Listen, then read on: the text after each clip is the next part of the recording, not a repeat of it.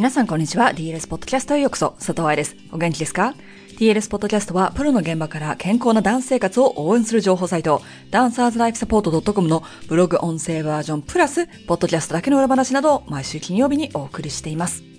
先月は関節の構造の話をして、ストレッチをやっていい時と避けた方がいい時の話をしましたね。今週そして来週はその話の続きとして、リリースとストレッチの違いを2パートに分けてお送りします。鬼活で取り上げた長い記事なので、ポッドキャストにするときは、非常に早口になるか、エピソードがとっても長くなるかなので、今回は2回に分けました。ご理解くださいね。そうそう、鬼活は今月の11月15日が今年最後の回となります。今年2月から毎月やってきた内容の復習をするので、どこまで覚えてるか、何を見逃したのかをチェックしたい人はぜひライブに来てくださいね。月曜日の朝9時半は仕事や学校が始まっちゃってますという人は追って YouTube にアップしていきますのでそちらもチェックしてください。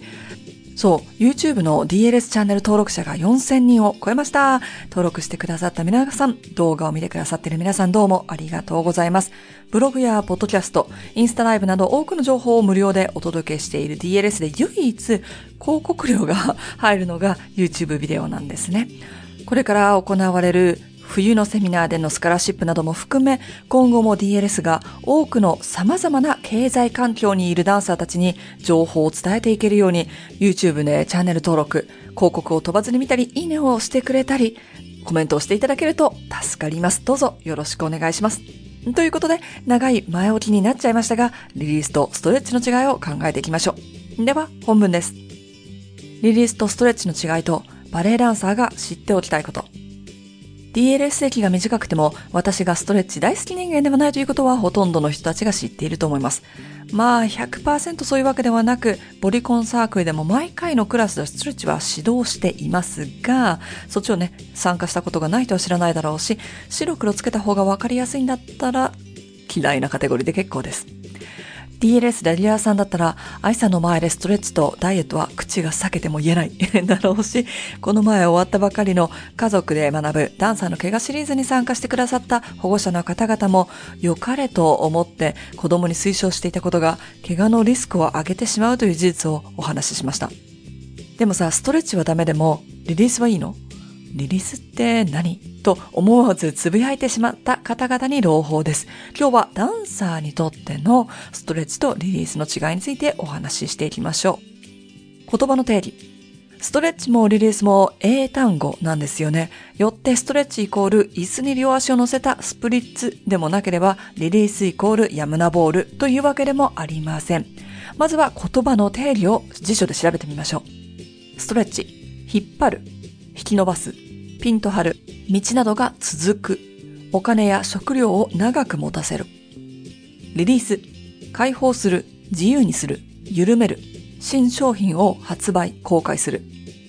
鬼活ではイラストを描いて説明しました。点と点を引っ張る、遠くにするという方向で引き伸ばすのがストレッチで、点をいろいろな方向に、様々な方向に解放する、緩めるというのがリリースということになります。この部分のイラストを見たい人は後でブログをチェックしてくださいね。性的ストレッチ、動的ストレッチ、ダイナミックストレッチ、専門的なことを知っている人であれば PNF ストレッチとかね。ストレッチには様々な種類があります。でも DLS ではバレエダンサー向けに記事を書いているので、多くのバレエダンサーが思うストレッチとスタジオ内でよく見るストレッチにフォーカスしていきましょう。スタジオでよく見る光景としては、ダンサーが床に座っている、開脚、前後開脚をしている。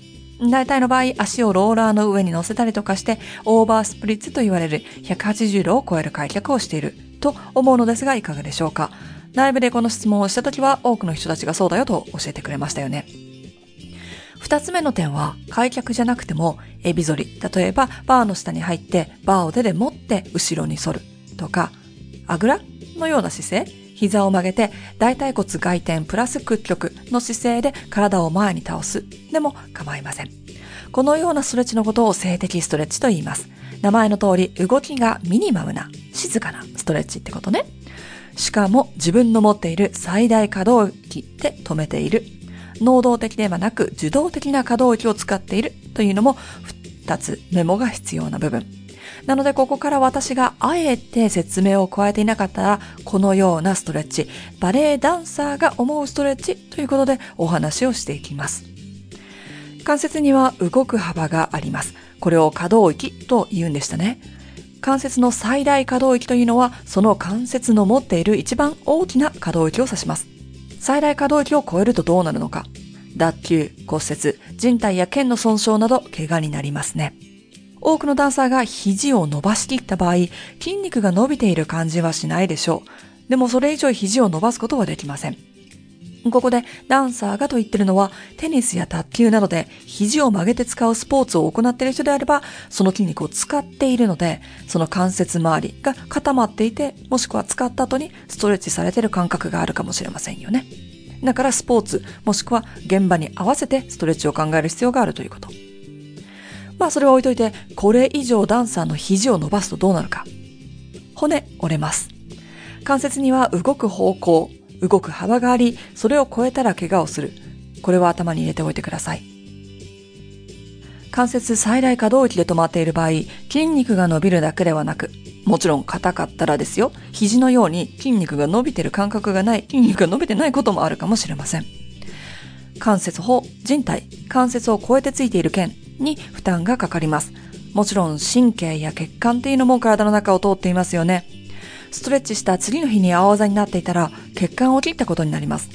ストレッチして一箇所に長くいたら痺れた感じがした場合、神経を圧迫している可能性があります。腱は筋肉の尻尾ですから、負担はね、筋肉が伸びてくれれば少ないかもしれないけれども、関節法も人体も伸びるようには作られていません。彼らの仕事は関節を止めておくことですから。特にその関節が空中に浮いている場合、危険度が増します。だって床のサポートがないんですから、押しているプレッシャーすべてがこの伸びない組織の上にかかってるということです。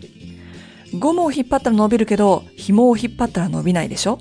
で、この紐、もっと引っ張ったら切れるよね？そういうこと。あれ？でもゴムも引っ張り続けたら切れない？そう気がついた方素晴らしい。私たちの大好きなすっごくきついポニーテール作りませんでした？お団子でこう髪の毛が緩くなってきたら気持ち悪いじゃない。で、これでもかってゴムを引っ張ると切れちゃうことがありますよね。それでまた髪の毛をポニーテールに集めるところからやり直し。筋肉は伸びるようには作られていますが、長さには終わりがあります。ハムストリングスを毎日ストレッチしていたとしても、ハムストリングが地球一周するほど長くなることはありえないんです。筋肉は無理に引っ張られると、怪我をしないように、防御作業をね、筋肉の長さを保つために、ホメオステイサスね、短くなります。これをストレッチリフレックスと言います。せっかく柔軟性を上げるために痛いのを我慢して動力 しているのに体の組織に負担をかけている。筋肉を逆に硬くしてしまっている。怪我の可能性を増やしている。可能性があることがお分かりになりましたか？いかがでしたか？来週この先の筋肉が出せる力が変わってしまうという話や、リリースにも問題点があること、そしてどんなシチュエーションだったらどっちを使ったらいいのかは、来週のポッドキャストでお話ししていきましょう。来週の金曜日を楽しみにしていてくださいね。最後にちらっとお知らせです。明日11月6日の愛さんとテイタイムでは、オーストラリアバレエ団ソリストの根本里奈さんをゲストにお呼びしているので、ぜひ Facebook ライブに遊びに来てくださいね。では、